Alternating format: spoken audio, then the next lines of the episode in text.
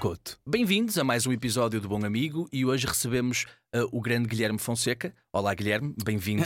Não foi a introdução espetacular que. Mas define grande, define grande. Opa, grande no sentido em que no sentido em que eu gosto de ti, pronto. Ah, pronto, então, tá e bem. e Então tens pode 40 ser. mil seguidores no Twitter, para aí, não?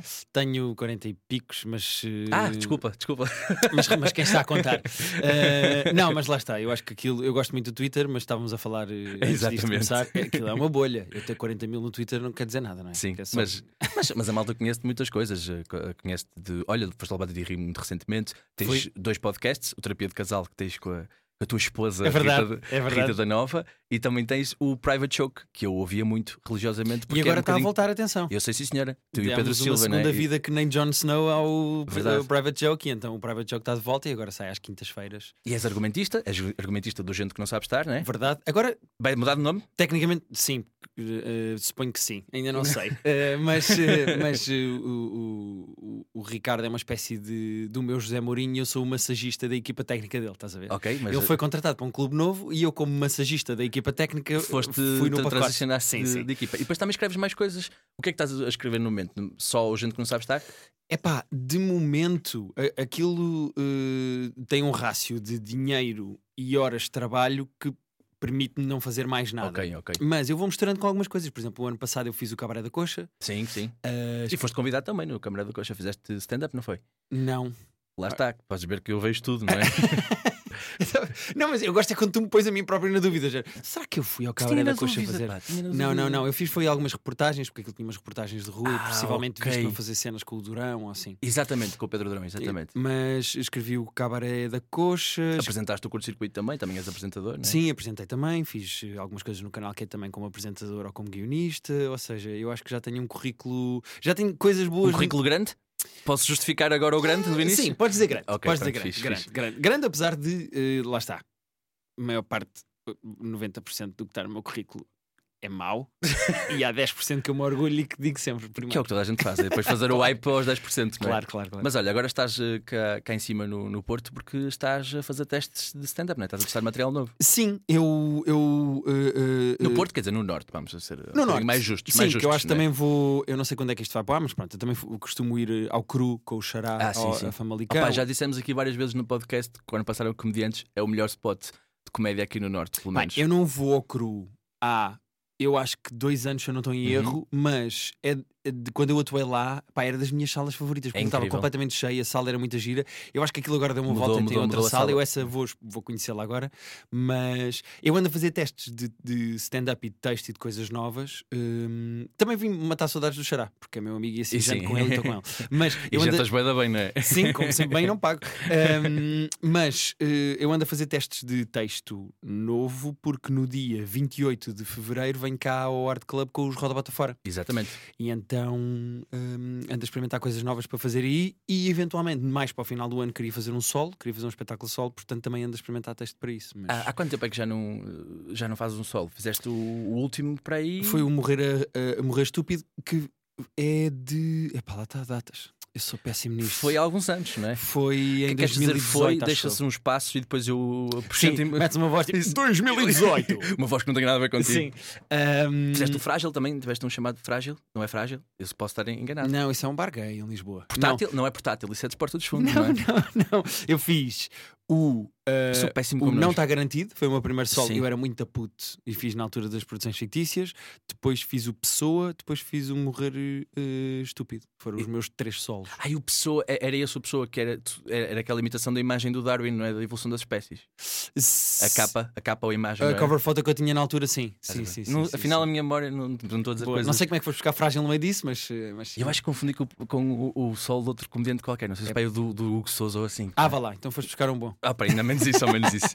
Mas olha, tu estavas a falar dos Roda Bota Fora, são assim, o, o- projeto que, que tem mais eh, batido no momento, foi um- uma das grandes explosões de, Sim, de dúvida. 2019. Como é que surge assim o conceito do, do, do Roda Bota Fora? Foi tipo, vocês já faziam aquilo um bocadinho em grupos de WhatsApp e disseram vamos fazer isto ao vivo? Não, eu acho que nós por acaso não temos muito o hábito, eu pelo menos tenho zero, mas não temos muito o hábito de testar texto uns com os outros. Às Uhum. vezes, quando estamos inseguros com uma piada ou não nos lembramos se, por exemplo, agora como fazemos a batalha do onliners dos Roda Bota Fora, às vezes pomos lá a piada antes só para nos lembrarmos se um dos outros fez ou se alguém conhece alguém que tenha feito. Um, mas nós não costumamos muito testar textos uns com os outros. A ideia nasceu do uh, Bolinha, que é o produtor, e do Pedro Souza. Uhum. De fazerem uma coisa, eh, de juntar comediantes que gostavam, de amigos. Basicamente, nós os seis somos amigos e damos-nos bem e resolvemos uh, fazer este espetáculo todos juntos com 10 minutos de stand-up cada um. Sim. E depois no final queríamos fazer uma coisa que puséssemos no YouTube e que ajudasse a vender o espetáculo e que nos divertisse e que tivesse convidados, etc, etc. Epá, e inventámos ali aquela batalha de one-liners epá, que tem funcionado muito bem. Sim, super, super fixe. O conceito é muito interessante ali. Uma. Sim. Cada um vai e depois é mesmo o conceito de roda bota fora. Cada um tem duas vidas. Exatamente. É, e... e... quando tu dizes, depois o público decide a one-liner que prefere, a piada que achou mais graça, e quem perde tira uma vida e vai para o fim da fila outra vez até ficar só um. Eu, eu gosto muito do conceito porque mistura duas coisas que eu acho que.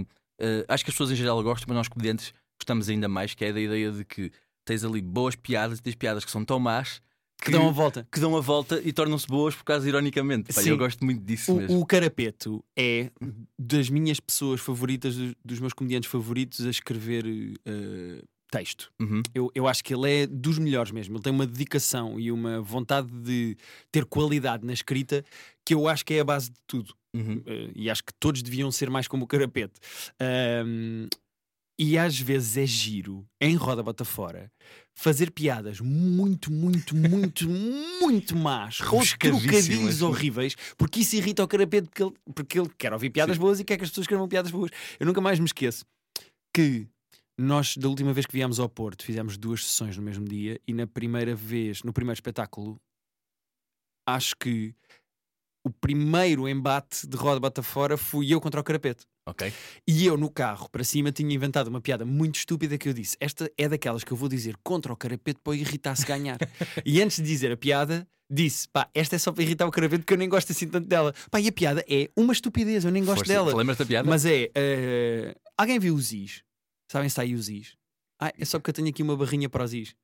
É ai, só ai, isto. Esta piada é horrível. Eu nunca na vida eu vou voltar a dizer. Mas lá está, se calhar nunca, nunca farias essa piada em palco. A não ser que tivesse um, lá está, uma, uma cama irónica ou, ou assim. Claro, é assim. aquilo era especificamente para irritar o carapeto. Ele, depois, ele disse a dele e perdeu contra a minha porque o público percebeu que eu estava ali irritado. Ele saiu de lá irritadíssimo e eu, pronto, está feito. Eu só queria irritar tipo, o carapeto. Cumpriste a tua, a tua, é giro a tua porque, missão. Porque nós misturamos um bocado em Roda Bota Fora. E isso também é o grande prazer do grupo, porque nós nos damos todos bem. Uhum. Um, nós mostramos em Roda Bota Fora um lado de eu quero escrever a melhor piada possível que eu consegui para aquele, para aquele jogo com as dinâmicas internas entre nós. Porque ah, okay, é giro que o, o Abreu leva sempre o caderninho, hum. o Duarte Uh, às vezes diz a piada e não tem reação nenhuma e diz ai nada, ai zero. E fica ofendido fica com isso. ofendido com a reação do público. Ou seja, é giro nós criarmos as nossas próprias dinâmicas dentro do jogo e, epá, e contra o carapeta vou sempre dizer trocadilhos horríveis só para irritar-se ganhar. Mas, mas, é mas essa dinâmica de, de, juntar vários comediantes eu acho que é muito fixe acaba por refletir um bocadinho o momento que está a passar. Uh, eu, eu pelo menos senti isso, eu estive recentemente em Lisboa e tipo, tive contigo por acaso. Tenho uhum. sentido que há neste momento. Posso só deixar dito neste podcast que gostei muito de ver em palco. Gostaste mesmo? Gostei, gostei. Olá, olha, Pronto. Guilherme. Eu sei que isto não é sobre ti, mas. Uh, não, não, gostei mesmo muito Vamos de ver. mudar o conceito do programa e este programa agora é sobre mim. Uh... eu gostei mesmo, porque eu já tinha ouvido falar de ti. É complicado, Sim. mas esta barreira geográfica é sempre chata é, por causa da distância. É verdade. E às uh... vezes causa outros problemas, mas já falamos sobre isso. Sim, sim. Mas sendo que eu, eu acredito na barreira geográfica para umas coisas, mas não para outras. Ou seja, é mais fácil eu sair de casa e ir ao sei lá, ao Caixo Doré ver com uma noite de comédia, ver os comediantes que estão lá, do que propriamente meter-me no carro e vir aqui ver uma noite de open mic com comediantes de cá. Ou hum, seja, percebo completamente. É, e, e, e, é mais está, essa eu, barreira eu, geográfica do facilitismo e do conforto absolutamente. que eu estou a dizer. E eu acho que, por exemplo, ah, nós no Porto, e lá está, entre estes problemas que a gente vai falando, destas divisões geográficas que existem, há uns tempos. Uh, eu diria que o circuito do Porto era muito mais dinâmico do que qualquer o uhum. de Lisboa ou pelo menos do Sul, digamos assim. E nós tínhamos muito mais facilidade em rodar. Só que recentemente algumas casas foram foram encerrando. Muito porque, porque falaste do Xará há pouco e o Xará retirou-se de algumas casas uhum. para concentrar-se mais na sua carreira. E no e, sol dele, que ele agora está com o sol dele. E, exatamente. O, portanto, acho que fica um pouco mais frágil o circuito. E enquanto acho que agora neste momento em Lisboa existe essa, essa proliferação, como tu Lisboa falavas. está completamente on fire. Exatamente, tu consegues fazer 4 ou 5 datas seguidas se for, se for a tua intenção, ou pelo menos consegues arranjar 4 ou 5 sítios por semana para fazer. Tu tens é? comediantes agora em Lisboa que conseguem atuar, imagina, quatro vezes por semana, três, quatro vezes por semana, como é o caso da Luana do Bem. Sim. E notas que a Luana, ao início, tinha a base certa para ser uma boa comediante de stand-up comedy Sim. e depois com as horas todas de voo conseguiu ir tendo que ela está tá boa em palco. Tu notas que aquilo está. O que é uma questão de ritmo. É, é. Mas, mas eu, por exemplo, no meu primeiro ano, eu fiz eh, quase 200 datas. eh, tipo, num ano. É uma coisa absurda mesmo. Ok. Uh, porquê? Porque lá está, havia mesmo muita coisa. E claro, também no início uma pessoa aceita qualquer coisa. Portanto, Sim. eh, Há aqui uma churrasqueira com umas paletes, Exato, anda. exa- exatamente. E servia. Não, e uma pessoa depois também fica um pouco mais ahm, seletiva e tem que ser para Claro. bem da tua carreira, né? Senão as pessoas pagam um bilhete para te ver um dia e depois estão a comer e a levar contigo no outro. Claro, claro, claro. E acontece que eu sentia que a minha evolução foi muito mais rápida nesse sentido também. Acho que beneficiei muito dessa, dessa fase inicial, muito mais dinâmica, ao contrário do que acontece hoje em dia para alguém que comece. E o que eu sinto é que, por exemplo, hoje em dia surge muita gente com muita vontade, e isso é fixe, Uhum. mas também tem ah, o lado contrário, o lado B, que é muita malta a meter-se em espaços sem condições. E eu acho que isso acaba por não os ajudar a eles como, como comediantes. Ao contrário de Lisboa neste momento. Eu acho que para um comediante novo a começar, se for fazer open mic numa noite em que estás tu ou, ou que estão outros comediantes já mais rodados, Uhum. isso também ajuda a crescer. Não é só o atuar, que isso é importante, mas também ver pessoas a fazer, Acho- percebes? E ter o feedback que Não, também isso sem é dúvida, fixe. sem dúvida. Mas eu acho que há aí uma linha. Eh, Vou andar 10 anos Força, no tempo para, para te fazer uma metáfora com o que se passa hoje em dia. Desculpa. força. É que fui à Casa Guedes e então voltou agora Ah, um bocadinho aqui. da- Desculpa, voltou aqui um bocado o almoço. Mas está na boa velha. Foi a, eu acho que fui à nova, porque eu sentei-me. A velha não tinha sítio para sentar, Era ou tinha? muito pouco, muito pouco. Não, então acho que fui à nova. Ah, ok. Mas gostei muito, gostei muito. Eu nunca tinha ido à Casa Guedes e era gozada há muito tempo pelos meus amigos por nunca enorme. ter ido. Falha enorme. É, Choraste? Uh, não chorei, mas Por fora, mas mudou por a minha vida. mas mudou a minha vida. Amanhã vou à Gazela, que também dizem que tem um cachorro Muito, muito boa. Sabes, na mesma rua, podes ter ido dois às duas. Ah, é na mesma rua? é, ah, é. bom, então é, é perto do sítio onde eu estou a ficar. Mas, o que é que eu ia dizer? Ah, na altura quando se criou o sindicato, o sindicato foi o primeiro grupo onde eu comecei a fazer stand-up comedy e foi um grupo que, com o Carlos Moura, o Raminhos, o Pedro Miguel Ribeiro, etc, etc, tentaram. Eu digo etc, etc, etc porque eram 13, eu não decorei os nomes sim. todos. Só Mas- decoraste daqueles que tiveram sucesso porque tu colas às pessoas com sucesso. Claro, Já. claro, como é óbvio. Estou aqui para te acusar. Olha, olha agora, o José Diogo Quintela, que ando colado a ele. E Exatamente. então, hum, quando nós começámos, o, o sindicato, o objetivo era criar uma- um circuito de bares em Lisboa, onde esses 14 comediantes conseguissem Rodar. ir rodando e experimentar texto. E o que é que aconteceu? A certa altura houve uma grande decisão no grupo, porque houve pessoas que queriam, imagina, atuar 20 vezes por mês e Uhum. receber 10 euros, Pois. e houve comediantes que queriam atuar duas vezes por mês e receber 150. Pronto, a conta não dá igual, mas tu percebes o que é que eu quero Claro que dizer. sim, sim, claro. Ou seja, a certa altura, como as um, houve pessoas que se começaram a valorizar como comediantes e a dizer: Eu não vou atuar por este valor, eu prefiro subir o meu valor, fazer menos datas. E as pessoas, quando me querem ver, pagam mais, Uhum. ou eu recebo mais, o meu valor é mais alto. E houve pessoas que disseram: Não, o que eu quero é explorar ideias cómicas, o que eu quero é estar em palco, eh, portanto eu prefiro fazer 20 atuações, mesmo que receba muito pouco. Sim, o importante é, é atuar para essas pessoas, sim. Agora voltamos para 2020, que é o, o ano em que estamos. Acontece isso. Uhum. há uma grande. Se tu quiseres atuar eh, 30 vezes por mês em churrasqueiras em cima de paletes, como eu disse há bocado, tu consegues. Basta entrar numa churrasqueira e dizer: olha, eu trago o meu microfone de casa, liga aí à uma coluna e numa noite de sexta-feira eu faço aqui meia hora e dá-me 20 euros. Mas a a minha- churrasqueira não te vai dizer que não. Claro que não, mas a minha pergunta é: e- eu sou apologista de que atuar muito e atuar em contextos diferentes te faz melhor comediante, sem dúvida Até alguma. certo ponto, era aí É que eu ia isso, chegar. Pois é, isso. É porque a certa altura há um ponto em que não, Exatamente já não isso. há nada que estejas a aprender. Nada. É Nada. só te estás a desgastar e estás a pôr em causa, por razões ah, falaciosas, a tua própria existência como comediante, não é? Sim, porque Pá, isto correu mal, se calhar não sou bom. Não, é só o contexto que às vezes não é favorável para, para, para tu estás a atuar ali. Sim, e, e- e depois começa a ser uma pescadinha de rabo na boca de cocó, que é Sim. tu não, Boa estás a, tu não estás a crescer e o público que te vai ver numa churrasqueira fica com a ideia de pronto, é ali que eu vou ver eh, stand-up, é um gajo em cima de uma palete com um microfone. E se calhar não paga para ir ver em auditórios, que é onde o texto já está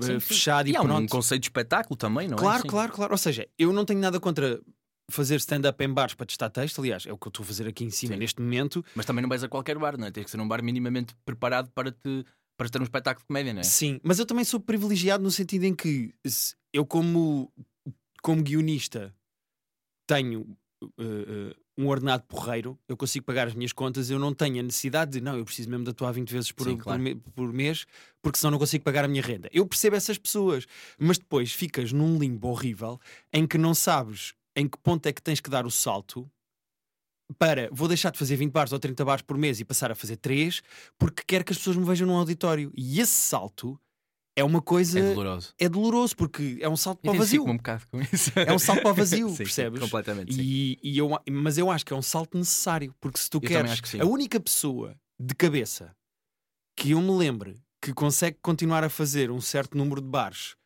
e encher auditórios é o Hugo Souza. Sim, De sim, cabeça, que eu me sim, lembro de sim, cabeça. Sim, é sim, possível que haja outros exemplos, mas o, o Hugo, mesmo diminuindo a quantidade de bares que faz, sim. uh, continua a fazer alguns bares e depois, quando faz auditórios, a malta vai vê-lo em auditórios. Sim. Isso é o, é o perfeito, isso é o ideal. Mas, Mas achas que, por exemplo, no caso do, do Hugo, é uma herança ainda de, de ele ter conseguido, através do Banda de Ri, fase inicial, não, não, não este comeback, Uhum. ter tido uma, uma penetração na, na, na, na ideia do público dele? Ou seja, achas que ele ficou muito mais transversal e ainda há aquela, aquela ideia de culto? Porque se calhar hoje em dia há mais comediantes e há mais pessoas a viver da comédia, mas se calhar nascem de meios mais de nicho, talvez. É pá, da mesma maneira que houve grandes comediantes ou comediantes que as pessoas gostam que nasceram naquela altura do Levanta de Ri, também tens comediantes que estão a nascer agora dos podcasts ou do Sim. YouTube. Ou... Mas esses, não, eu acho que nenhum deles vai conseguir uh, atingir uma transversalidade como Porquê atingiu que achas o que não?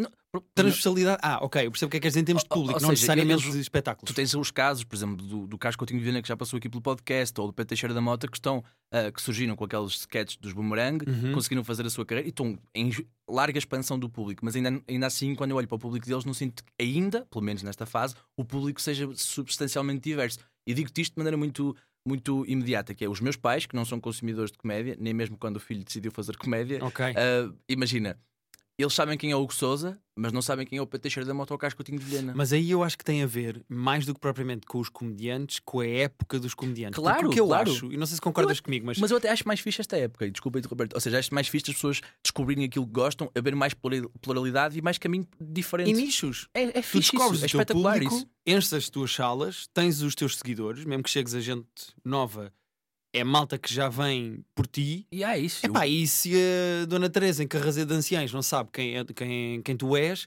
epá, Há outras coisas para ela. Claro, Se claro, calhar claro. há tipo há comediantes mais populares, não fazendo aqui este estereótipo que as pessoas que arrasam dança, Sim. mas é forte. hein? Vou- Vou-te fazer um paralelismo. Eu acho que acabaram os comediantes Game of Thrones. O Game of Thrones vai ser a última série, na minha opinião, em que toda a gente vê ao domingo e segunda fala do episódio.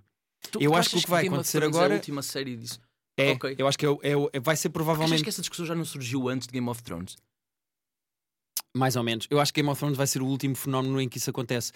E eu acho que hoje em dia o que tu tens é pá, há uma série muito gira que é o Ozark que tens que ver e depois tu fazes binge watching e vês. Ou seja, vais criar fenómenos de culto à volta de séries que a malta gosta ou não, mas está tudo partido. E achas depois que o... vais à HBO ou vais à Ok. Netflix. Eu acho que a comédia aconteceu a mesma coisa, que é, em vez de teres um comediante que toda a gente vê e toda a gente gosta, tens a malta a dizer, é pá, há um gajo muito agir lá em cima no Norte, que é o Ricardo Couto, tem este podcast, tens que ouvir. E a malta vai ouvir o podcast e é fã do Ricardo Couto. Mas se calhar, tu não estás a aparecer na SIC no horário nobre. Percebes o que eu quero dizer? Mas, mas, tens o teu following no teu podcast. Mas, mas, é- mas isso é uma coisa que tu agora falaste e eu acho que tem a ver, e precisamente tu falaste da, da SIC e eu acho que tem a ver com a televisão, este fenómeno, que é, apesar de haver um boom de comediantes, ainda não houve nenhum destes comediantes de recente, recente surgimento, digamos assim, Uhum. ainda a entrar nos mecanismos do mainstream, como existia, por exemplo, os Gato Fedorento conseguiram ahm, ah, migrar para a RTP em horário nobre. Ok. Ah, durante muitos anos, antes disso, o Herman foi o rei senhor do horário nobre. O Bruno Nogueira também consegue ter isso. Mas depois, abaixo de- desta linha, não há muitos comediantes que ainda consigam dar-lhes um. O César Mourão, talvez, mas não nos conseguem dar tipo um, um, um programa de autor de comédia a, a um desses comediantes Porque que surgiu eu, novo. porque eu acho que isso já não funciona assim. Eu acho que já não. Mesmo que tu des um programa de horário nobre ao Teixeira da Mota, Uhum. que é provavelmente o comediante que mais depressa vende bilhetes e que Sim, mais sim. cimenta o seu próprio público neste momento, mesmo que tu des um programa de horário nobre, é, não vai ser eh, os gato fedorento, porque o- os mídias estão partidos. Percebes o que eu quero dizer? Eh, Mas, mas não achas estranho que, apesar de haver este boom dos comediantes, esse, esse fenómeno não acabe por passar. p- até por um aproveitamento de popularidade normal que existe. É, Uhum. tipo, este, este tipo está super hot, não é? Vamos aproveitá-lo. Está tentar- toda a gente a falar disto, eu quero ir Vamos Sim, sim. Eh, Ou seja, a mim é muito curioso como é que numa altura em que todos dizemos e concordamos que é um boom da comédia, esse boom esteja muito mais. Isso é fixe para, para criadores, que é tipo, está nos nossos podcasts, está no- nos nossos conteúdos que a gente faz para as Sim, redes, sim. sobretudo. Ou- e- e- pontualmente, muitas vezes esses conteúdos surgem na internet e é que só depois é que vão para a televisão, repetem em televisão, digamos assim. Não é estranho que isso não tenha migrado para o mainstream? Estou a dizer isto a um argumentista do, do gente que não sabe estar, que esteve agora em horário nobre na TVI. Pois, e, e que foi duas vezes ao Levanta-te Ri, que teve em horário sim, nobre sim. da SIC, ou seja, não. Porque. Não te achas um privilegiado, Guilherme? Não, não, isso sem dúvida nenhuma. Repara, eu desde os meus 17 anos que faço o que gosto e ganho bom dinheiro com isso. Uhum. Portanto, eu sou de facto um privilegiado sim, do sim, caraças. sim, tá brincar. Mas, sim, mas hum, eu, eu acho é que. Mas, por exemplo, agora a SIC dizia: vamos fazer, dar ao, ao Guilherme Fonseca, uh, pá, ele fez coisas muito fixe, vamos apostar nele para, para horário nobre. Eu, eu provavelmente dizia-lhes que isso era um disparate porque ele não ia ter as audiências que eles precisam de ter. Pois. Mas também achas que isso retrai? É porque eu acho que. pá, esta discussão é interessante, na minha opinião, porque depois eu também acho que existe o, o, o outro lado que é, sem esta migra- migração para mainstream, não é que essa, se ela seja necessária, mas fica ali um bocadinho de, de género. Achas que, na mesma na tua lógica do Game of Thrones, achas que o Bruno Nogueira, o, o Ricardo Ouz Pereira e o, e, o, e o Herman são os últimos comediantes de Game of Thrones? Estás a perceber? Ou seja, serão os últimos verdadeiramente transversais de que toda a gente conhece, independentemente de gostar ou não, sabe quem são. Pois, eu acho que sim. Eu acho que eles são os últimos comediantes que funcionam dessa maneira transversal. Eu acho que, mesmo olhando para a comédia americana, por exemplo, E o Fernando Rocha, desculpa. e o Rocha, sim, Sim. mas mesmo olhando para, para a comédia americana, tu não tens, fora o Kevin Hart, Pois. tu não tens grandes fenómenos, mas ele depois também tem o cinema, mas tu não tens grandes fenómenos, tu tens comediantes que funcionam muito bem, tens Uhum. solos de, de stand-up que têm um sucesso inacreditável, mas depois é por nicho. Estás a Pois, ver? sim. E não tens coisas vai- transversais em termos de comédia, nesse sentido. Tens, os que tens vêm de trás. É o Chappelle, é o Chris Rock, é o Mas, Seinfeld. mas, por exemplo, a nível de conteúdos, a ausência de uma, de uma estrutura como uma televisão, se calhar não te permite ter orçamentos de produção tão grandes, tipo fazeres uma série XPTO. Ah, claro, uma coisa é, por exemplo, tu, tu tiveste o caso do Carlos Coutinho de Vilhena que fez o resto da tua vida e, e, e que foi uma série, mas ainda assim não deixa de ser, em termos de. fez com o dinheiro próprio, portanto não deixa de ser uma série de baixa produção em termos eh, comparativos. Tem é? qualidade, mas é baixa produção. sim. Exatamente, ou seja, tem super qualidade. Eu, eu gostei imenso da série e, e, e isso não quer dizer que tenha um bom orçamento alto, lá está. E não achas que, por exemplo, se queres fazer uma série XPTO, estás a ver? queres fazer um Fleabag à portuguesa, ou queres Uhum. fazer ah, uma, uma série, se calhar não tendo uma televisão, os conteúdos podem chegar. ah, é que tens este- muito este formato de, ok, comediantes fazem muitos eh, especiais de comédia ao vivo, fazem os seus solos, Uhum. ah, mas não estão a surgir muitas coisas a nível de, hum, de formatos televisivos. E eu gostava de ver alguns desses comediantes migrar para a televisão e fazer coisas diferentes. Sim, mesmo que não seja. televisão, outra coisa qualquer Sim, que é isso, é dinheiro. isso, é não é? isso. Sim, mas isso eu acho que não, não tens falta de, de produtos de comediantes. Sim, Hoje em dia podes ligar o YouTube Completo. e podes estar 8 horas seguidas a ver coisas novas de comediantes e, portugueses. e não é falta de ideias, eu acho que é mesmo só uma questão de ambição de produção. E não, eu acho que tu focas a coisa no porque é que as televisões não chamam. E acho que a questão também é, e os comediantes querem ir? Pois se calhar não, não é? É que, é que acaba por ser por dois lados. O Carlos Coutinho de Vilhena falou aqui de que chegou a ter, eh, os bumerangues chegaram a ter uma, uma, uma possibilidade de ir e acabaram por desistir dessa mesma ideia porque Sim, achavam que beneficiava a, a- a carreira. E isso é interessante, do ponto de vista de os comediantes tornarem-se eh, suficientemente independentes ao ponto de já não precisarem daquilo. Pois, exato. É, é- é onde é que queres comunicar? E se calhar eh, o- onde queres comunicar não passa necessariamente por isso. Pois, percebo. E assim, se nós continuarmos nestes modelos, o- o financiamento, por exemplo, do YouTube e tudo, muitos comediantes estão agora a passar o solo para o YouTube e essas coisas todas, pode vir a trazer algum, algum dinheiro, que se estamos a falar do dinheiro que os grandes youtubers produzem, se um comediante chegar a esses valores, se calhar consegue depois produzir uma série com algum orçamento, Claro. mas claro. do bolso próprio, é sempre um investimento próprio. imagina coisas como o Patreon, quando tu tens um certo número de Patreon, podes ter dinheiro para investir numa série, etc, etc. Ou seja, as pessoas quando gostam do teu trabalho não têm necessariamente de pronto, ou estás na SIC ou não existes. Não, até acho que, funciona de outras maneiras, percebes? Sim, percebo, Eh, sim.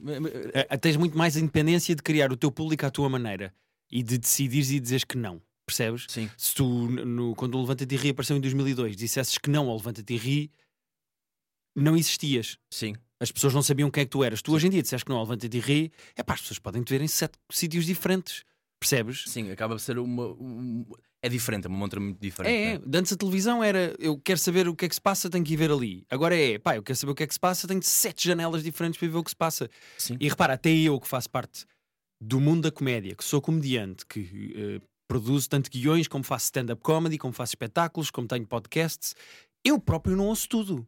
Claro, há podes, coisas é? que eu próprio, que sou dentro do meio, há coisas que eu não consigo ouvir, há podcasts que eu não consigo ouvir, há rubricas que eu não consigo ouvir, há rádios que eu não consigo ouvir, ou seja, é impossível chegar a tudo. Tu tens Sim. que descobrir o que tu gostas e seguir essa linha. Como fazes nas séries ou como fazes Claro, no- claro. nos filmes, não E é? antigamente não, antigamente, eu acho que antigamente a comédia era tipo como a televisão, tinhas quatro canais, ou, ou havia ali ou não há. E agora a comédia é como a internet, tu podes ir Sim. buscar a qualquer lado, estás a ver? E, sim, e, e- no fundo acaba por explicar porque é que às vezes olhamos para coisas mais antigas e percebemos que aquilo envelheceu um bocado mal, porque se calhar na altura era espetacular porque não havia mais nada e, pelo menos no, no, exer- no exercício Comparação, compara- sim, exatamente, Sim. Ah, mas chega de falar do Camilo e, e, e, e ao mesmo tempo, sim, eu, eu gosto. de- ou, ou seja, a minha posição é tipo, eu curto o ambiente que está, mas eu gostava, eu sou tão verdadeiramente apaixonado pela comédia, gostava de ver uma super produção de comédia que eu ainda sinto que não existiu em Portugal. Epá, o gente que não sabe estar não conta como isso. O Levanta-te e Ri não conta como isso.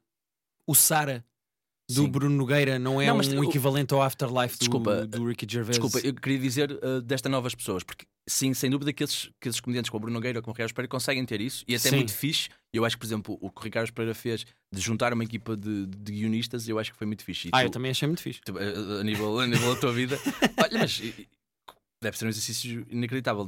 Tu, imagino que tenhas gostado muito e cresceste com um gato fedorento também. Deves ter apanhado gato fedorento ali em que altura? S- Epá, eu apanhei gato fedorento tudo. Tipo, Eh, apanhaste nos, nos teus 20 para aí? Ou já antes um bocadinho? Epá, eu tenho 32. É, apanhaste ali nos. nos na- Apanhei nos 20 e poucos. Pois. Epá, lá está. Eu datas, eu sou verdadeiramente horrível. Mas eu lembro-me de ver o gato fedorento a aparecer no perfeito normal. No perfeito anormal. Ou seja, eu, eu apanhei mesmo o início. Eu lembro de os ver lá, eu vi o blog, eu lembro de ter o livro do blog deles com os Uhum. textos. Eu apanhei aquilo mesmo desde o início, porque na altura já gostava muito de comédia e acompanhei desde o Malta, os início. blogs foi uma coisa que existiu. Pá, ainda há, mas agora é tudo maternidade. Exatamente. Mas eh, por acaso estou a ser injusto que a minha própria mulher tem um blog. Mas, Eu sei, eu queria, eu ehm, queria, eu queria que tu te. Sim, Um mas. dos próximos eh, terapia de casal, sendo que vai ser mesmo terapia. Sim, sim. Eh, Não, ou então acaba e é o divórcio de casal. Mas hum, o que é que estávamos a falar? Ah, do início dos gatos. Sim, Eu sim. apanhei aquilo mesmo no início. Eu apanhei aquilo mesmo, mesmo, E mesmo. bateu-te, foi uma cena que tu gostaste Claro, muito. pá, aquilo era incrível e eu, eu fazia parte daqueles que decorava os sketches e, e, e eu- aquela onda incrível que houve de, em que a malta fazia tipo chain emails Sim. com os links e eles, eles tiveram ao mesmo tempo muito talento e uma pontaria inacreditável de aparecerem no momento em que as pessoas começaram a partilhar vídeos. Ou seja, a viralidade de um conteúdo começou com eles porque eles apanharam o início disso. E ao mesmo tempo que é? eles eram muito bons, apareceu uma maneira nova das pessoas partilharem coisas deles uns, uns com os outros. E então foi assim uma espécie de uma tempestade perfeita. E eu estava. Eu lembro perfeitamente do início disso, de, de partilhar coisas do gato fazendo com os meus amigos e. E não tens num momento, agora estás a escrever com eles, tipo, estás numa sala e estás a dizer: Não, Ricardo, esta ideia não é boa. não, normalmente isso não acontece muito porque eh, eu o, o Ricardo é, é o maior perfeccionista que eu conheço Hum. de qualquer área. Ah, nem a minha mãe, quando eu punha a mesa, ela queria que eu pusesse os talheres todos como deve ser, era tão perfeccionista como o Ricardo, com ideias cómicas. O Ricardo, eu acho que ele é tão bom porque é uma mistura de cultura geral com procurar sempre a ideia perfeita para cada, para cada coisa. Ahm, acontecia muitas vezes nós estarmos todos sentados a, a bater bolas e alguém dizia uma piada pá, incrível sobre um tema e o Ricardo ria-se e dizia "Hum, ainda não é bem. Uhum. Eh, faltava, percebes? Ele, ele, eh, por muito que, que tu penses eu- eu- isto já está muito bom, ele não, nós nem conseguimos dar aqui uma reviengazita e isto ainda fica melhor. Ele é completamente perfeccionista, completamente, e isso, e isso depois nota-se. Isso, tipo, sentes essa influência de trabalhar num ambiente, não só com o Ricardo, mas com tantos comediantes? Sim, quando digo Ricardo é todos, porque Sim, sim, depois é uma equipa super dispara mesmo a nível de pensamento e mesmo de encarar a comédia. É muito fixe, né? Tens- sim, tens, sim, sim. Tens, tens, tipo a Cátia Domingos, tens a Joana Marques, não é? tens o. ah, sei lá, nos outros não sei quem O. Manuel Cardoso, sim, sim, o sim, o Cláudio Almeida. Almeida, sim, que são pessoas que têm. Eu, eu conheço o trabalho de todos, tipo, backgrounds completamente diferentes, não é? As crónicas do, do Manel, ah, algumas coisas que o Cláudio fez no, no canal Q. Sim. E- Então, o background é totalmente diferente e ver isso convergir num programa de comédia é super interessante. E, e- e não estava, sinceramente, à espera de que numa altura que, sei lá, o Ricardo Pereira ou fazia as coisas a solo ou era o tradicional gato durante, Uhum. chamou isso. Isso foi tipo, incrível ver essa mistura. Pá, foi espetacular porque nós temos mesmo uma. Eu acho que ficámos mesmo amigos. O Ricardo, no outro dia, na casa da Cristina, disse: Pronto, eu afeiçoei-me a eles. uh, é giro que eu acho que nós ficámos mesmo com uma ligação fixe. Uhum. De, de... O, o, Ricardo teve um olho inacreditável para escolher a equipa e para ver o entrosamento da equipa. E o Ricardo é uma pessoa muito atenta ao que se faz em termos de humor, de quem faz o quê, o que é que se passa, vai ver stand-up. Uhum. Um, eu gosto quando, aqueles, quando há humoristas que dizem: Ah, não, eu não acompanho muito o que se faz cá. Pá, porra, claro que acompanham, sabem tudo, veem. Oh, oh, oh. E o Ricardo, ao menos, está como, como tem um, um, um, prazer enorme e tem um, um, gosto enorme por comédia, acompanha as coisas sim, e vê sim, e sabe que, é completamente apaixonado por, por comédia. E então ele a maneira como ele montou a equipa lá na cabeça dele epá, foi, foi incrível porque depois ele pôs as pecinhas todas no sítio e com trabalho aconteceu aquilo funcionar. E ele, tá, ele diz uma coisa muitas vezes nas entrevistas sobre a equipa que é 100% verdade, que é um, nós criámos um ambiente de trabalho naquela sala, quando estamos os oito a dizer disparates. Se alguém olhar para o outro e disser não, essa ideia não, não, ninguém vai ficar ofendido de ah, mas a minha ideia não está. Não, tipo, é mesmo uma coisa construída de, de por todos. Sim. Por todos mesmo, é uma coisa de, de equipa, eu não sei explicar. Mas, mas, mas, é uma cena fixe, porque eu ouço-te falar e, e, sinto mesmo que tu é. E acho que tu incorporas isso. Agora vou fazer a parte da análise mais psicológica.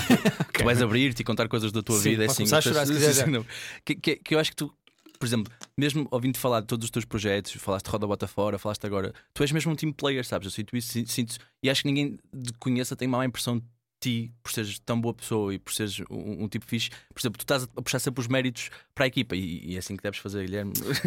mas, mas estás a ver, tipo, e, e, eu acho que isso também é muito fixe porque quando jogas em equipa, e acho que há muitas vezes um problema com os, com os comediantes, que, há, que às vezes o ego, não é? O ego de querer a melhor piada. Pois era isso que eu ia dizer. É, não é? Tipo, às vezes é lixado isso, não é? E aquela cena que tipo, tu acho que todos nós sentimos numa noite, que é tipo, tu entras e queres ser. Pá, queres destacar, mas isso não, não tem que ser necessariamente um, um confronto com outra pessoa. Queres ser tipo melhor, mas. Eu quero que as pessoas gostem da minha comédia claro. e quando me vejam em palco pensem, este gajo é muito bom. Mas há pessoas que preferem uh, e dizem, a mim correu-me bem, vou-me embora, mas tu és claramente o tipo que. Eu sei disto e estou a falar disto porque, especificamente quando estive em Lisboa, na noite em que tu me foste ver, sei que no final ficamos a falar muito sobre como é que aquela noite em específico poderia beneficiar de uhum. algumas mudanças. De, estamos a falar de mudanças de produção, digamos assim, do sim, espetáculo. Sim, sim, técnicas. Isso, e isso é uma cena do caraças, porque esse espírito eu acho que toda a gente precisava de um Guilherme Fonseca depois dos espetáculos. Ah, pá, agradeço dizer isso, apesar de que uh, ninguém precisa de um Guilherme Fonseca na vida, coitadinhos. Mas, estou a falar eu percebo o que é que queres dizer. É, eu, eu, acho mesmo que. E, e juro-te que acho que a comédia pode ser um ambiente muito tóxico. Acho mesmo. Não, sem dúvida. E, e, sabes que eu durante algum tempo as bocas que me mandavam ou que me diziam é tu evitas conflitos, uhum. tu queres é estar bem com toda a gente. Pá, isso não é necessariamente verdade. E também não é necessariamente mau. Não, não, não. Estás a perceber? Eu, eu, só quero ser, eu só quero ser justo. E, e ao mesmo tempo que às vezes eu, eu penso três vezes antes de falar e em vez de dizer a uma pessoa, não sei se posso dizer palavrões neste podcast, agora ia-me sair um, mas, podes, podes, podes, é, mas em vez de dizer a uma pessoa tu, tu foste horrível ou foste uma merda hoje, és mesmo muito mau, eu não gostei de te ver, é pá, para que, é que, eu, construtivo, para que é que eu ia dizer isto desta maneira? O que eu vou dizer é, pá, uh, não gostei, mas não gostei, mas e tu sentiste bem, sentiste o feedback? Ou seja, eu, eu, eu se calhar tenho é mais paciência para conversar. Quando há pessoas que se calhar, quando acham mal, dizem, é, toma cá, vou dizer o quê? O gajo é uma Sim. merda, não vou estar a dizer ao gajo. E, o que eu, e eu, como tenho muito prazer pela comédia, Sim, eu acho, eu acho que é isso. Eu é gosto de falar sobre a comédia, Sim, percebes? Eu. Uh, eu gosto de falar sobre as coisas e, e nessa noite, particularmente, houve uma pessoa que, na minha opinião, não teve bem e que depois me veio dizer o que é que achaste. E eu, é pá, e agora? Já que perguntas. Agora perguntaste, eu vou-te dar a minha claro. opinião. E eu dei a minha opinião e disse: Olha, não é gostei por isto, por isto, acho que devias fazer mais isto, acho que correu muito mal por causa disto. E dei a minha opinião. E a pessoa depois disse: Ah, mas não percebes? E eu disse: Ok, há aqui uma altura em que isto vai ser uma questão de opinião. Sim, eu acho que é assim, às vezes lá está, também precisa um bocado de paciência, como tu dizias. É, é, és mais paciente nesse sentido, porque eu acho que às vezes são um bocado de causas perdidas. É, é como tudo, vão aparecer pessoas que também são lunáticas ao ponto claro. de não terem a noção. Não tenho paciência para toda a gente. Repara, eu, eh, eu não sou propriamente amada de Teresa de Calcutá, ou não, eu não sou absolutamente ninguém para estar a dar conselhos ou a minha visão às outras pessoas. Outras pessoas eu não sou ninguém. Mas achas que isso te prejudica em, em, em algum momento? Ou seja, ser um team player? Não, não, não, não acho que Eu acho que se sentes bem e no final do dia é melhor cena para ti. Mas, por exemplo, estamos a falar e um, eu acho que, que, mesmo para um comediante há sempre ali uma, uma ego trip, uh, mesmo, mesmo para gestão de carreira, especialmente uhum. não tanto em palco, mas em gestão de carreira muitas vezes tens que dizer assim, pá, agora vou-me concentrar um bocado em mim. E achas que isso pode prejudicar? Por exemplo, eu, eu não te imagino a dizer muitas vezes não. Estás a estou a ser injusto, mas Mas, Ah, não, mas digo, e digo cada vez mais. Uh, mas, por exemplo, não te sentes mais próximo de. Se calhar, ok, estás- estás com uma segurança fixe agora, mas não te sentes cada vez mais próximo de fazer aquilo que queres e de estares num ponto em que dizes eu estou alinhado com as minhas convicções e com as minhas intenções, ao ponto de agora que eu Ah, comecei a dizer claro, não. claro, claro. Não, por exemplo, dou-te um exemplo prático. Quando fui convidado pelo Ricardo para escrever o programa dele, quando me pediram orçamentos para empresas, o meu valor subiu. Claro. O que é que eu vou dizer? Então agora estou a escrever para o Ricardo Aruz Pereira? Claro. E há pessoas que vão ouvir esta frase e dizer: Fogo, este gajo é um arrogante do caraças, agora vai Não, subir os é- valores. não- É uma questão prática, de Claro. género. Eu não posso continuar a cobrar a mesma coisa a partir do momento em que apareço.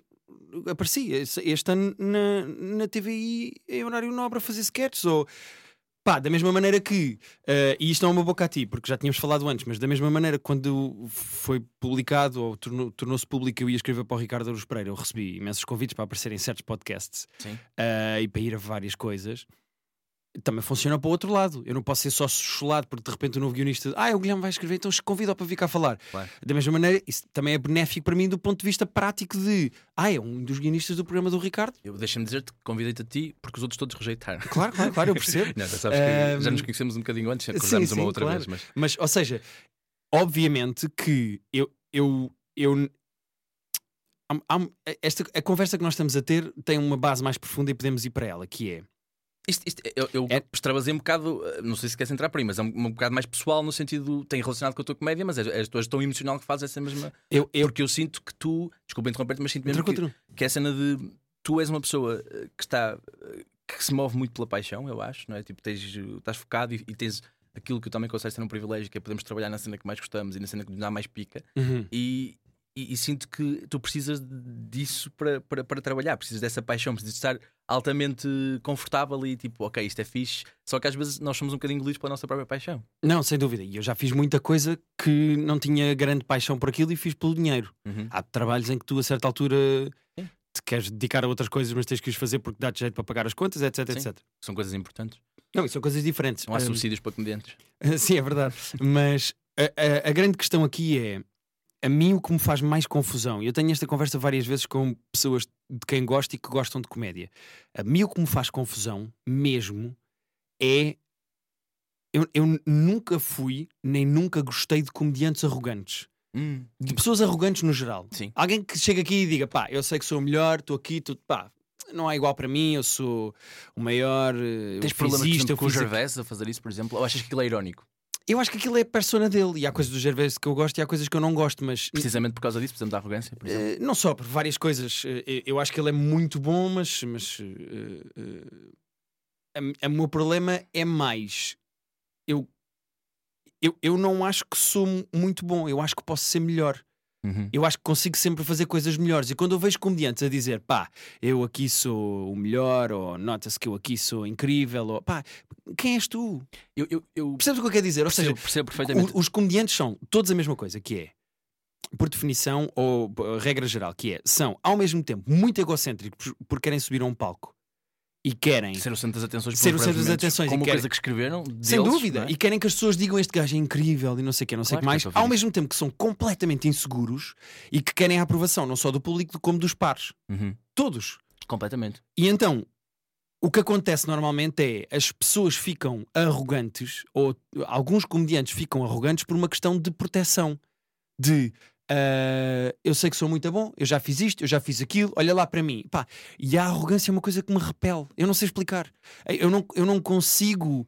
ah, gostar tanto de comediantes arrogantes ou eu não consigo gostar tanto de pessoas no geral que, de com basófia. Eu não, não tenho. Não consigo. É, comigo não cola. E Sim, quando tu dizes que eu sou. Quando estavas a falar de ser um team Ah, player eu, acho, não que- sei eu, quê, eu acho que tu és o, o completamente contrário a, a um, a um, a um basófis. És absolutamente o contrário. Mas, mas- És um team player nesse sentido, às vezes até. Eu vou- pôr isto de maneira mais prática, que é se eu perguntar a quase todas as pessoas eh, um, um- de comediantes favoritos que viram ator em Portugal, tenho a certeza, digo-te isto mesmo, tenho a certeza que vários ou quase todos te põem a ti. Mas se eu te perguntar a ti, tu nunca na vida te porias a ti próprio nisso, mesmo que consideres o teu próprio valor. Estás a perceber isso? Claro, claro, não, e eu gosto do meu tra- Há coisas que eu gosto muito do que fiz. Eu acho que o Pessoa foi um excelente solo e estou Uhum. super orgulhoso daquilo. Ao mesmo tempo que acho que o Morrer Estúpido foi muito fraco e que eu não o devia ter feito e que eu devia ter trabalhado mais. Ou seja, eu acho que quando tu perdes a autoconsciência e a autocrítica, quando tu não tens noção do que é que és, o que é que vales e o que é que podes fazer, perdes-te, ficas delusional, ficas uh, uh, uh, sem noção do que é que podes fazer e até onde é que podes ir. E quando começas a achar que és incrível, então vais para onde? Percebes? Sim, eu, eu tenho mesmo um problema com a arrogância. Mas eu acho que também há, há, um, há assim uma espécie de adoração de uma coisa que, que eu. Que eu, há bocado falámos de quão a comédia consegue ser tóxica. E não é só em termos de ambiente. Eu acho que os comediantes conseguem ser tóxicos uns, uns com os outros. Estou a falar mesmo da tua relação pessoal que tu podes ter com a comédia e com o riso. Eu acho que a, a, a malta tem assim um bocadinho de adoração por aqueles fenómenos. Ainda por cima agora se estreou o Joker o ano passado, então foi muito falado por causa disso. Uhum que é muito aquela adoração das Twisted Minds, que é pessoas que. Uh, eu lembro-me sempre das cenas do Andy Kaufman, estás a ver? Que passa aquele limite, estás a perceber? Este, este tipo está. Ou Jim Carrey, mais recentemente, que é tipo, ok, isto está a ter piada, mas isto já está a ter muita piada, ou só um gajo que já perdeu a noção de que não está a ter piada nenhuma e, e está a ser. Mas tu achas um... que isso existe na realidade portuguesa? Não acho que haja. A, a, eu não acho que haja um caso tão mediático como existem esses, mas acho que continua a haver um fascínio. Uh, imagina, tu entras em palco, entra o Guilherme Fonseca e faz o seu texto e é certinho. Não estou a dizer que aqui no Spider não tem pico, não é? Foi certo, foi. Chegou lá, teve uma abordagem uh, correta. Uhum. Mas vai lá um gajo a seguir que tem picos e é um bocado louco. As pessoas ficam com a ideia do louco e acham piada a ideia do louco. Só que eu acho que a ideia do louco dura muito menos e a consistência do, das pessoas que fazem as coisas de maneira mais séria acaba por durar mais. É, é sempre, é sempre uma eu questão. Gosto, de... Eu não gosto nada dessa ideia do. De, de, porque eu, eu, acho que. Mas é que há pessoas que ficam viciadas nisso. Pois e há, há pessoas que acham que fazer uma maluquice é fazer comédia. Pois é.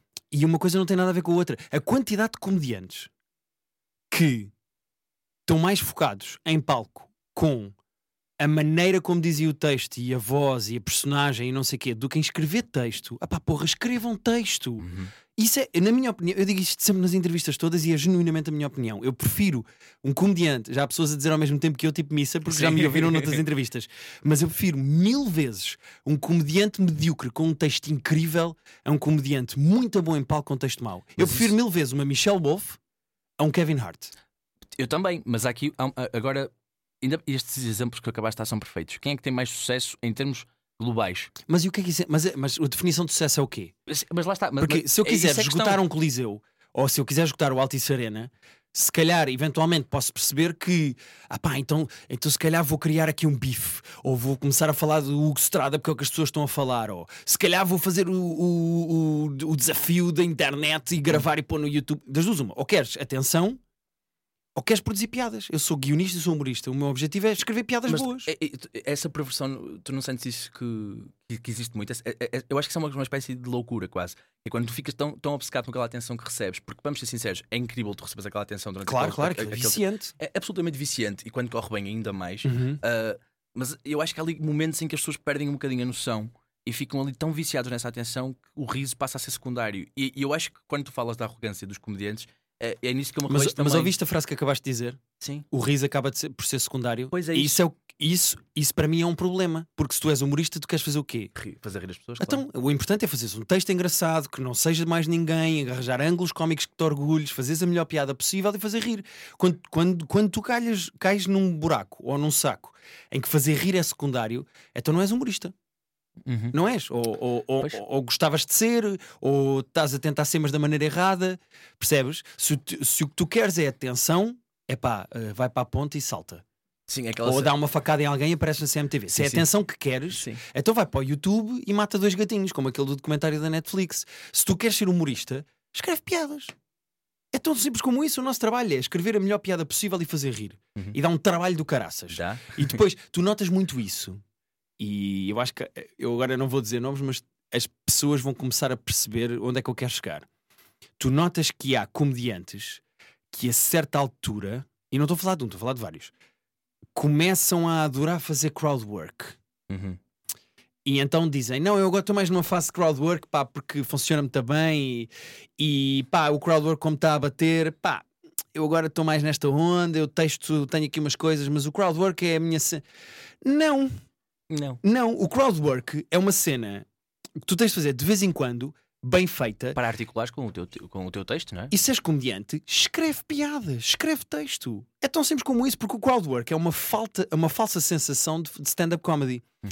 Porque a malta acha que chegar a palco e fazer uma piada Uh, uh, sobre uma coisa como um membro do público disse. Como o público todo riu de uma maneira diferente do que do texto dele, as pessoas acham, ah, é por aqui. Não, não, não. As pessoas estão-se a rir porque parece que é improviso e porque é sobre elas.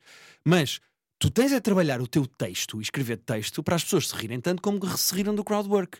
E, e tu notas comediantes, porque nós, por definição, também somos muito preguiçosos. Uhum. E tu notas que há comediantes que começam ou a repetir muito o mesmo texto e metem crowdwork, ou deixam de escrever texto e fazem crowdwork porque o crowdwork bate. E, e eu tenho sempre vontade de dizer: não, não, escreve texto. Tu és humorista, escreve texto. Que não estás a escrever piadas? É que isso é, é um cop-out. Isso é uma maneira de, Fugir. de fugires à tua obrigação. É, eu agora chego lá e faço crowdwork. Pá, vou fazer 20, minutinhos- 20 minutinhos de crowdwork e isto passa. Não, não, não, não. Quando fizeres crowdwork, tem de ser um bónus ao trabalho que preparaste em casa. Uhum. Percebes? Sim, sim. Eu, eu- eu, acho su- super, super interessante isso, porque, e acrescento um- um- um- uma dimensão que é a, a dimensão do tempo. É, por exemplo, eu acho que crowdworking pode ter uma, um efeito imediato, ah, interessante, mas se calhar no dia seguinte não é o que tu vais lembrar com mais facilidade. Não, não- estás a perceber? Ou seja, Sim, sim, percebo o que é que queres dizer. e eu gosto disso, gosto dessa sensação e gosto de pensar que posso provocar isso como Uhum. comediante, que é aquela ideia de que, ok, aquele gajo esteve a fazer crowdworking, se calhar teve picos de riso, porque naquele momento foram muito interessantes, mas amanhã vão se lembrar de uma observação qualquer que eu fiz. Sim. Por exemplo, eu lembro-me muito bem de uma piada que tu tens, ah, que era. ah, de um beat que tu tens que era sobre aquela malta que perde o metro e depois faz aquela corridinha para fingir que não, não apanha. Isso Sim. para sempre, para sempre. E tens outra piada que eu, que, eu, que eu gosto muito que era pessoas em itálico. Falavas, era no meio de um beat, eu lembro precisamente Sim, que era sim, sobre- sim. eu lembro-me sempre disso. E para mim isso é mais interessante. Essa ideia de que as coisas duram mais com o tempo. Sim. Estás a perceber? É a grande Que diferença. a tua vitória como artista, não é? Claro, claro. É a grande diferença entre tu quereres a atenção ou quereres que as pessoas se lembrem de ideias boas, cómicas e de coisas boas que tu escreveste. E, e, e aqui fazemos a pescadinha de rabo na boca, não com cocó, mas com coisas boas, que é esta ideia de que para ti o que te dá a balança é esta intenção cómica, ou seja, aquilo que te move a ti e a ideia de sucesso que estávamos a discutir há pouco é essa. Pá, eu tinha muito essa conversa, eu se calhar não quero dizer o nome dele, mas pronto, um comediante, porque eu não sei se ele quer que se fale disto, mas ah, eu tinha muito essa conversa com, com um comediante ah, bastante conceituado, que não é do género, não sabe estar, ah, sobre. É o Tiago Lor. ah, por acaso estive com ele uma vez só, mas que é o, o que é que tu queres da comédia? Porque eu durante muito tempo, e principalmente com o Tiago, com, com, com o meu amigo e agente com aspas, hum, eu tinha muito essa conversa que é uh, eu como guionista, a minha carreira está em ascensão absoluta, nunca regredi, foi sempre a subir, a ganhar mais dinheiro com projetos melhor, a ter mais notoriedade, a, ser chamado para coisas melhores. E como stand-up comedian, as pessoas estão sempre a dizer: nunca rebentaste, mais gente devia conhecer o teu stand-up e não sei o que, não sei o que mais. E eu fazia muito o exercício de eu trocava, isso fazia-me feliz. ah, eu, eu consegui ter as duas coisas, é melhor ter uma e não ter a outra. Ah, como é que eu durmo à noite feliz com o meu trabalho? E eu consigo dizer-te que durmo bem à noite com o meu trabalho. Ponto. Ou seja, as pessoas dizem: Seja "Ei, qual for. tu devias ser maior, devias fazer salas maiores e ser mais conhecido. Eu, eu gostava, eu gostava, mas estou tão feliz com o ponto onde estou e com as coisas que posso fazer e, e, e trabalhar para escrever coisas novas e para chegar a sítios novos. Eu, eu durmo bem à noite. Eu não estou não eh, ressabiado, não estou chateado. Eu, eu volto a dizer, eu sou de facto um privilegiado e sinto que as coisas me têm corrido bem e que tenho conseguido evoluir. Portanto, porque é que eu hei de estar ressabiado de não ter o que o outro tem, ou de porque é que eu não escutei esta sala, ou porque é que este tem mais seguidores? Eu... O que é que isso interessa? Sim, são medir Se eu- pilinhas que não interessa para Se eu nada. estou contente com as minhas cenas Uhum. e se eu tenho objetivos, imagina, eu quero fazer um sol no final do ano. Uhum. Eu gostava de fazer salas grandes e que elas esgotassem, mas tendo noção das minhas limitações, se calhar sei que não posso fazer aquela sala, ou não posso ir àquela cidade, ou como não vou esgotar logo, vou ter que fazer estas entrevistas e ter ir aqui, etc, etc. Tenho noção das minhas limitações. E esse comediante dizia-me: Tu estás contente com a tua carreira, estás feliz com as cenas que tu tens? E eu dizia: Estou. A minha insatisfação é de construir em cima do que eu tenho, não é de ter o que os outros têm. Faço-me entender. Percebo, Parece sim. Gustavo Santos agora, mas, Não, mas, mas percebes o que eu quero dizer? Mas, mas de- deixa-me fazer a, a ponte. por- eu já te disse que isto é, é tipo. é- Juro-te, é daqueles eventos de comédia ahm, que, eu, que eu digo que tenho mesmo pena de não ter presenciado, que foi o solo que tu fizeste depois da morte do, do teu pai. E, e eu acho que toda esta conversa faz-me perceber porque é que tu és um comediante que falaria sobre isso e fazeria um, um conceito à volta disso. Uhum. Porque essa profundidade de pensamento. eu- Porque assim, eu tenho o fascínio, como já também já te disse, que é, tenho muito fascínio por comediantes que falam muito da dimensão ahm, triste, porque eu acho que a tristeza é um bocadinho. Quando eu digo tristeza, falo mesmo dos problemas emocionais, da depressão Uhum. e tudo. E quando as pessoas falam sobre, sobre isso, acho que tem uma dimensão muito mais rica, acho que é muito mais empática e de repente estás a perceber muitas mais coisas do que, do que, do que só uma piada. que não é, sim, sim. Não, é, que não é pouco, mas tens uma dimensão diferente. Parece que eu, eu costumo dizer, e, e- isto para mim é tipo o meu, ah, o meu mantra para escrever comédia: é para mim, muito mais importante, e sempre que eu falo com a malta nova que começa, eu digo-lhes sempre isso. Eu sei que é uma ideia que é um bocado difícil de passar, mas é a ideia de que, para mim, mais importante do que escreveres uma boa piada em termos formais, estás a porque é que a galinha atravessou a estrada, é o contexto emocional onde estás a contar a piada, o momento onde contas, é as pessoas perceberem porque é que estás a dizer aquilo. Uhum. Porque isso faz com que essa, essa piada seja ainda melhor, porque as pessoas estão a perceber porque é que se estão a rir. Não tem que Ok. se- ter vivido o mesmo que tu, nem têm sequer que, que se identificar em termos empáticos. Ah, ah, ah, aquilo também me aconteceu a mim. Não, é perceberem porque é que. perceberem a tua intenção como artista. Uhum. E eu acho fascinante que tu tenhas essa dimensão quase de perceber a tua carreira, mas não, não indo a, a esse lado mais deprimido, estás a ver? Tipo, Não Sim. preciso que tu me digas, estou bem deprimido. Eu acho isso super interessante em ti, porque, porque lá está, este fascínio só as pessoas que estão deprimidas, é que estão sempre muito fechadas no seu próprio pensamento. E acho que tu tens isso sem estar. Ainda bem, não- Claro, claro, claro. E eu sou bem fascinado. Não sei se está a fazer sentido o que eu estou a dizer. Tá, olha, há um livro que eu te posso aconselhar e que acho que, que vais gostar de ler, que foi um livro que, me- que uma, a Maria João Cruz, que é uma eh, eh, histórica das produções fictícias e com quem eu acabei por ficar amigo. Uhum. E quando o meu pai morreu, ela deu-me um livro que a capa é amarela e que se chama Against Happiness. Uhum. E Against Happiness está escrito como se fosse uma boca de um smile eh, triste, pra- ou seja, dobrado com as pontas para baixo. Uhum. E a capa é toda amarela e depois diz só Against Happiness escrito como se fosse uma boca triste. E o livro é sobre eh, nós termos que lutar contra a necessidade de que temos de estar sempre felizes todos os dias. Uhum. E te- tu tens de estar feliz todos os dias, tens que rir todos os dias, quando estás em baixo, as pessoas dizem: Não, temos que ir beber um copo, esquece isso, não penses isto. Não, não, não, não, não.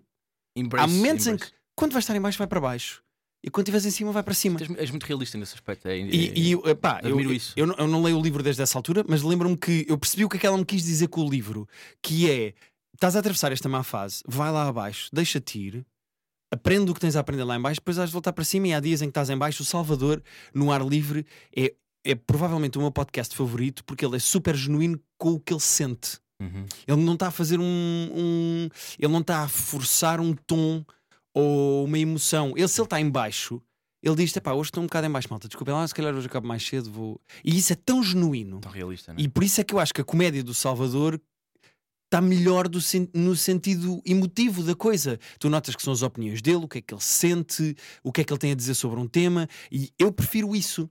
E, e atenção, eu não estou a dizer que quando tu vês um comediante como o Seinfeld a fazer texto sobre eh, caixas de pizza e não sei o quê, que aquilo não é bom e aquilo tem zero emoção dele. Eh, Ele pode estar irritado, ou pode estar feliz, ou curioso, mas aquilo tu notas. Eu não conheço o Seinfeld, Sim, claro. tu não, tu não sabes quem é o Seinfeld, mas, mas quando tu vês o Neil Brennan no microfone a falar sobre depressão, tu conheces o Neil Brennan e percebes o que é que quer dizer com aquilo. Uhum. Ou seja, eu consigo apreciar os dois tipos de comédia, mas eu prefiro a, a comédia não só que é genuína e pessoal, como a comédia em que as pessoas estão a tentar encontrar um sentido às coisas. Uhum. E se esse sentido às coisas for das suas próprias emoções e da sua própria vida, é pá, as pessoas perguntavam porque é que eu escrevi um, um espetáculo de stand-up sobre a morte do meu pai. Do porquê? Porquê? Porque eu foste escrever não sei o quê. E eu dizia sempre a mesma coisa: que é pá, eu acho que se fosse padeiro tinha feito um pão em memória do meu pai. Como a maneira que eu tenho de lidar com as coisas é procurar a piada nelas, é procurar um ângulo novo, é tentar desconstruí-las, eh, tirar as pecinhas todas para depois olhar para as pecinhas e tentar construir aquilo à minha maneira. É, é brincar com, com a caixa de areia, desfazendo a caixa de Aquilo areia. aconteceu, era importante para ti falar sobre Eu aquilo. tinha que olhar para aquilo de uma certa maneira. Eu, eu tenho esta piada no, no, no, No espetáculo. no espetáculo sobre como o meu pai, a certa altura, separou-se da minha mãe e percebeu que era gay. Uhum.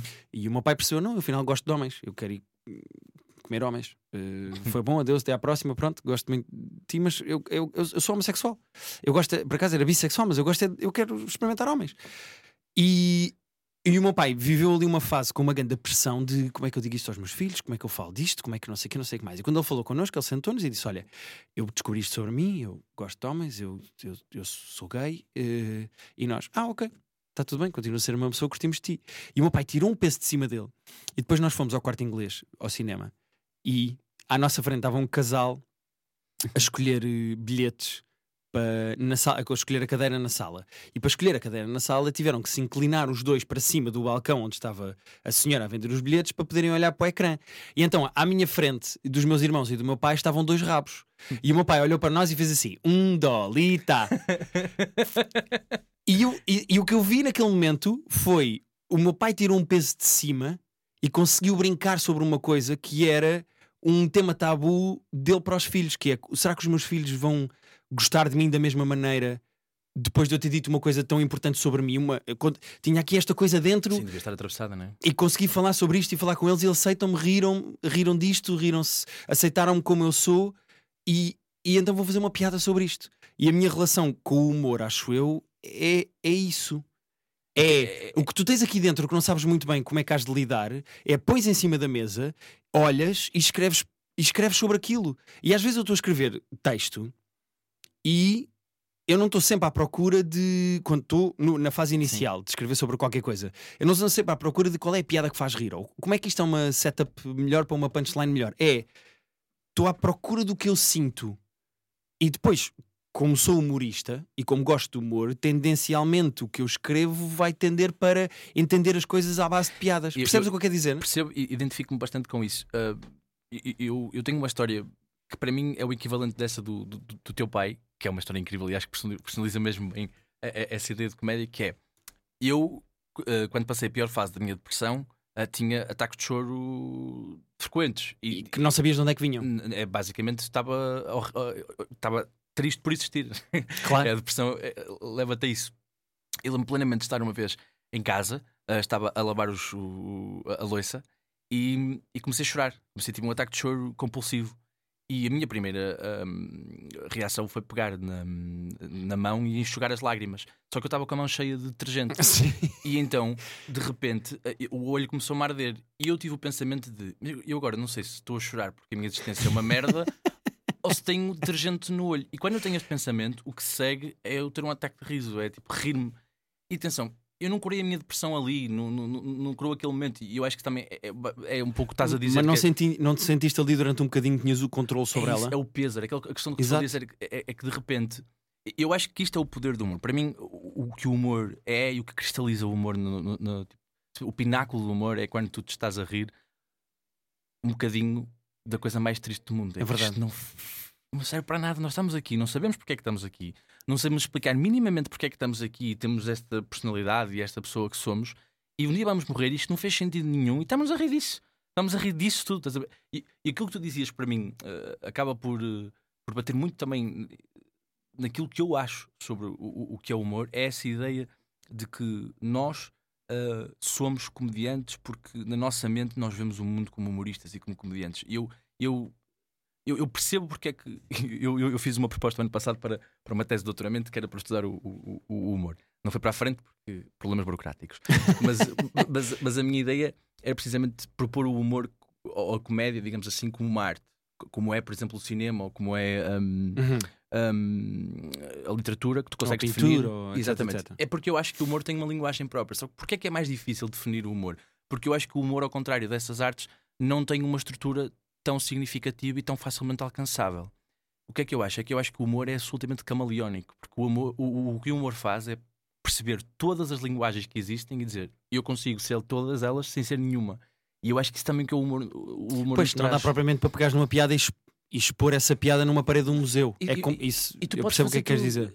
E, e, a mim, essa ideia acaba por ser altamente interessante, eu acho, que é tipo, tu consegues perceber que a comédia é uma coisa camaleónica, que, que eu acho que é uma coisa quase que entra em qualquer linguagem e é capaz de subvertê-la, mas ao mesmo tempo cria um paradoxo, que é o paradoxo da sua solidão como arte, que é tu nunca vais conseguir definir claramente o que é que é comédia e o que é que não é, porque há, os limites vão ser sempre um bocadinho difíceis de, de, de perceber. Uhum. perceber.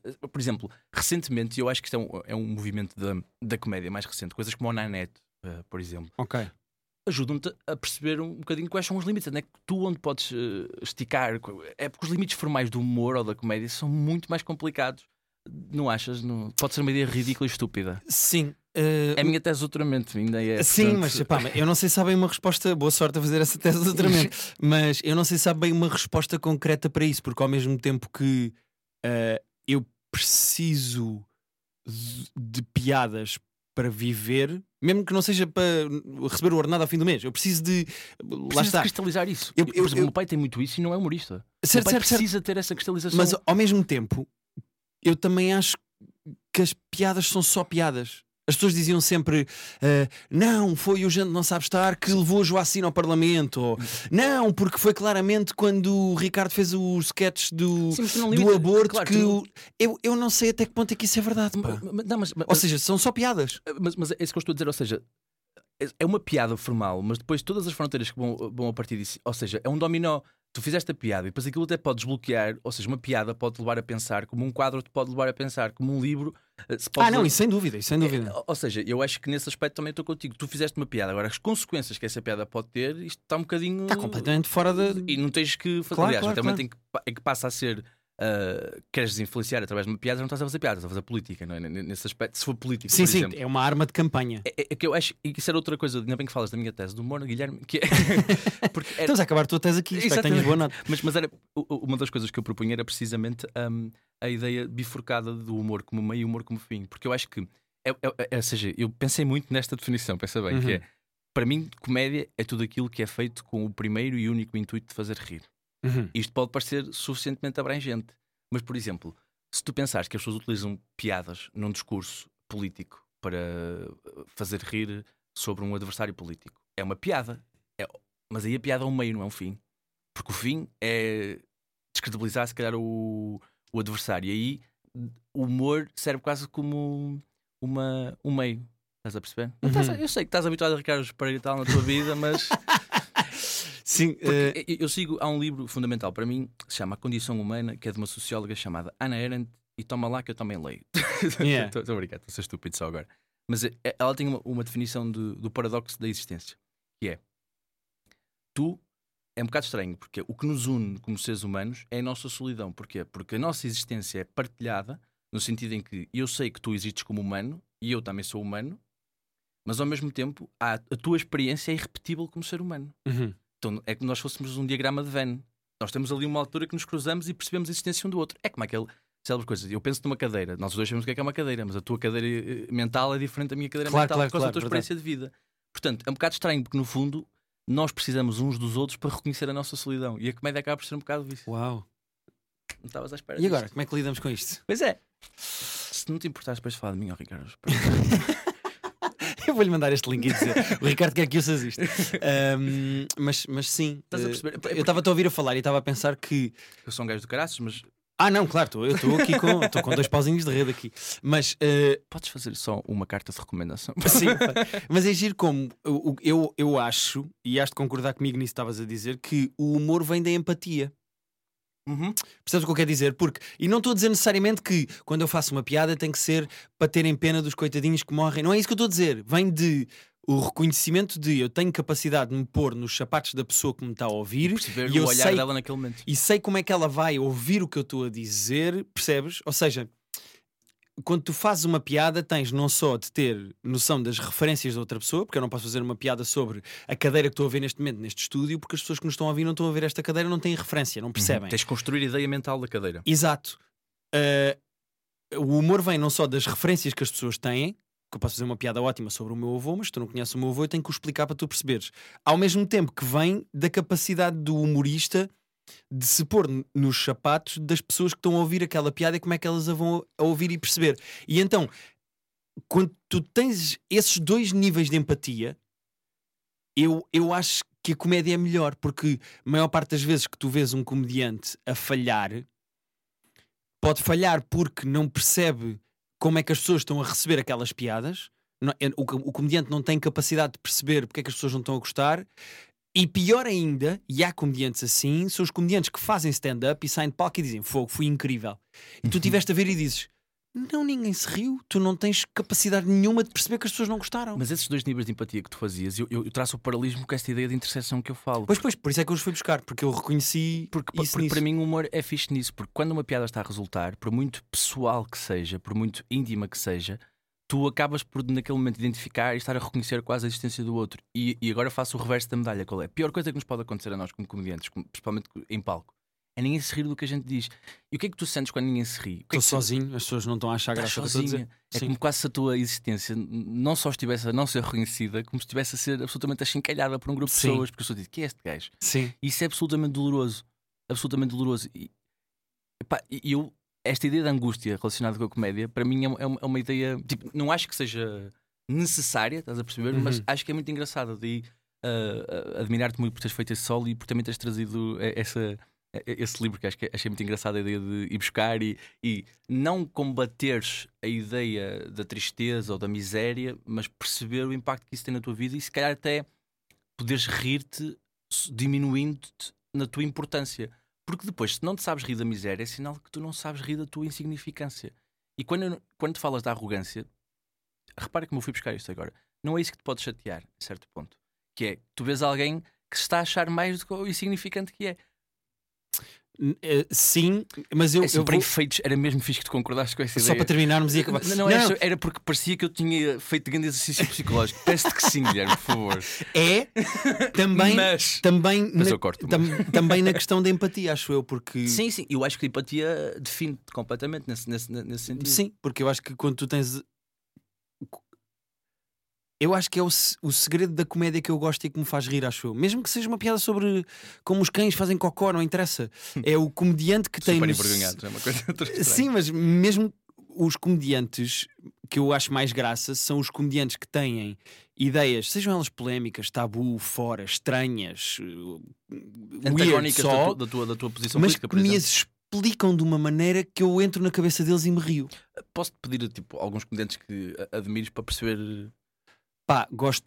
Gosto. Eu vou dizer nomes que não são tão consensuais ou que não são tão comerciais, acho eu. Gosto muito do Colin Quinn, Uhum, gosto muito sim. do Mike Birbiglia, Ai meu Deus, o Mike Birbiglia é, é, é, tipo só a melhor cena de sempre. eu gosto muito do Richard Ayoade, gosto muito do James Acaster, gosto muito. Pronto, acho que consegui fugir assim aos óbvios, mas eu adoro o Bill Burr, o Dave Chappelle, o Louis C.K. eu acho que é inacreditável. Sim. Ah, Eu, eu, eu acho, por exemplo, no, no Bill Burr, ele que é algo conservador do ponto de vista de pensamento, mesmo em algumas ideias, eu consigo rir-me. Eu não sou super fã do Bill Burr, mas, mas consigo rir-me de coisas que não concordo politicamente, mas gosto da maneira como ele explica e gosto do ponto de vista cómico dele. Sim, eu, eu sinto isso com o Bill Maher. Eu vejo. uh, Ah, agora está ok. parado, mas eu vejo muitas vezes o talk Real show Time, do sim. Real Time do Bill Maher, uh, vejo há uns anos, e eu concordo com 40%, 50% do que ele diz em termos políticos, mas consigo me rir de coisas com as quais não concordo. Uh, Por causa do ângulo, por causa da maneira que te porque explica. a né? piada tem graça. Tu podes fazer uma piada incrível sobre o facto de o Trump ser melhor presidente para os Estados Unidos do que o Bernie Sanders e eu não concordar e eu rir-me. Uhum. Pá, desde tenhas, desde tenha graça. O objetivo Sim. é fazer rir só. Quando percebes aquela lógica, não é? Tipo, se entras naquela lógica, percebes a lógica, és capaz de rir Claro, se a daquela piada, linguagem. se a piada for boa, reparem, eu não sou a favor de violação, mas se fizeres uma piada muito boa sobre violação, eu vou-me rir. Uhum. É uma piada. Percebes? Sim, percebo, sim, sim. Lá está. E, e são só piadas, como tu dizias. Claro. É, é mesmo isso. Tipo, é, é, é, é- é só uma piada. sim. São E- só palavras organizadas de uma maneira que fazem com que tu te rias. É só isso. Olha, que bela ideia para acabar, não foi? Vai, vai ser o, sub- o subtítulo da tua tese de mestrado, ser, não vai? pode ser. São só palavras se, organizadas. se a minha carreira correr bem, eu não chego sequer a entregar propostas. Porquê que não, não pões só esta entrevista e todas num, num DVD Estás a ver? Foste betting player. e entregas? É só esta entrevista e depois. E todas. Estás a ver? todas. Porque não é Claramente, só a eu, eu devido que tu com os outros convidados, e já tiveste excelentes convidados, eh, que tenhas falado só do Futebol Clube do Porto, ou, ou seja, também falas do humor com humoristas, portanto. Hum, Não, é mesmo só sobre o Porto. É? boa, boa. não, não. Da Casa Guedes? Sim, eu- também pode ser. E, e sabes, olha, eu gostei mesmo muito de falar contigo, Guilherme. Eu sabes? também gostei muito, pá, gostei mesmo, mesmo, mesmo muito da entrevista e queria-te eh, dar os parabéns porque eh, é, é bom poder falar de comédia Fora de Lisboa. Uh, sim, isso principalmente. Mas uh, é bom falar de comédia com pessoas que são apaixonadas, lá está, pelas mesmas coisas que eu na comédia. Sim. Às vezes. E Eu, eu, eu gosto dessa ideia, parece que nos, lá está, somos um diagrama de Venn e encontramos, Guilherme. Mas gosto, eu, eu acho isso mesmo muito importante, porque eu acho que, ahm, apesar de haver um boom de comédia, acho que existe muita falta de cultura cómica. Porque é preciso explicar às pessoas que a comédia não nasceu com a Netflix. Uh, tipo, há mais coisas sem ser a Netflix. Ah, mas eu acho que as pessoas, eu, eu sinto, É fixe, mas é só Netflix. sim, mas eu sinto que as pessoas têm cada vez mais, e tu notas pela quantidade de gente que tem vontade de fazer stand-up. Hum. As, as pessoas estão a começar a, a- a ter mais cultura de stand-up comedy. Isso é fixe acho para nós. Isso é fixe para É nós. muito até bom, é para a muito bom. exigência só. É, é para nós e para as pessoas. Uhum. É como as pessoas que dizem, ai, não, não percebo nada deste estilo de música, o que é isto? E cada vez mais começar a ouvir e as pessoas é um começarem a ter mais para ti, critério. porque as pessoas vão descobrir os textos que andas a copiar dos outros comediantes. Obviamente a brincar. Ah, aquela cena do, pai, teu pai ter morrido. O teu pai está vivo, Guilherme. Foi mesmo. Eu fui roubar aquilo a outro comediante que foi ao Nuno Mesquita. Foi outro comediante a quem morreu de facto o pai. Não, mas, eh, mas, mas obrigado pelo Olha, convite. obrigado. Eu também cá. gostei muito. Estás sempre convidado, sempre que vieres cá em cima, podes passar por cá. Muito Acho bem. que vai dar sempre um- uma boa conversa. Vamos embora. Foi mais um episódio do Bom Amigo com o Guilherme Fonseca. Já sabem, sigam o Guilherme nas redes porque ele precisa mesmo de muita atenção. 28 de fevereiro no Art Club. Roda bota fora. Roda Bota Fora. Podem seguir os anteriores no YouTube, se quiserem ir ver Uhum. as anteriores eliminatórias, para se, caso não conheçam o conceito para se ambientarem ou para rever e criar aquele hype para, para, para, para fevereiro. O Guilherme continuará também a aparecer eh, no novo programa que ainda não tem nome do Ricardo Pereira A partir de março. A partir de março. A partir de março também, portanto, nos próximos meses podem seguir o Guilherme e já sabemos, até ao final do ano esperamos um solo e comprem todos os bilhetes já. Mandem bilhetes, já. mandem já o dinheiro e depois. É isso. Mandem-me já o dinheiro que depois logo decido se faço ou não. Muito obrigado, Guilherme, Obrigado. e voltamos para a próxima semana com mais um episódio do Bom Amigo.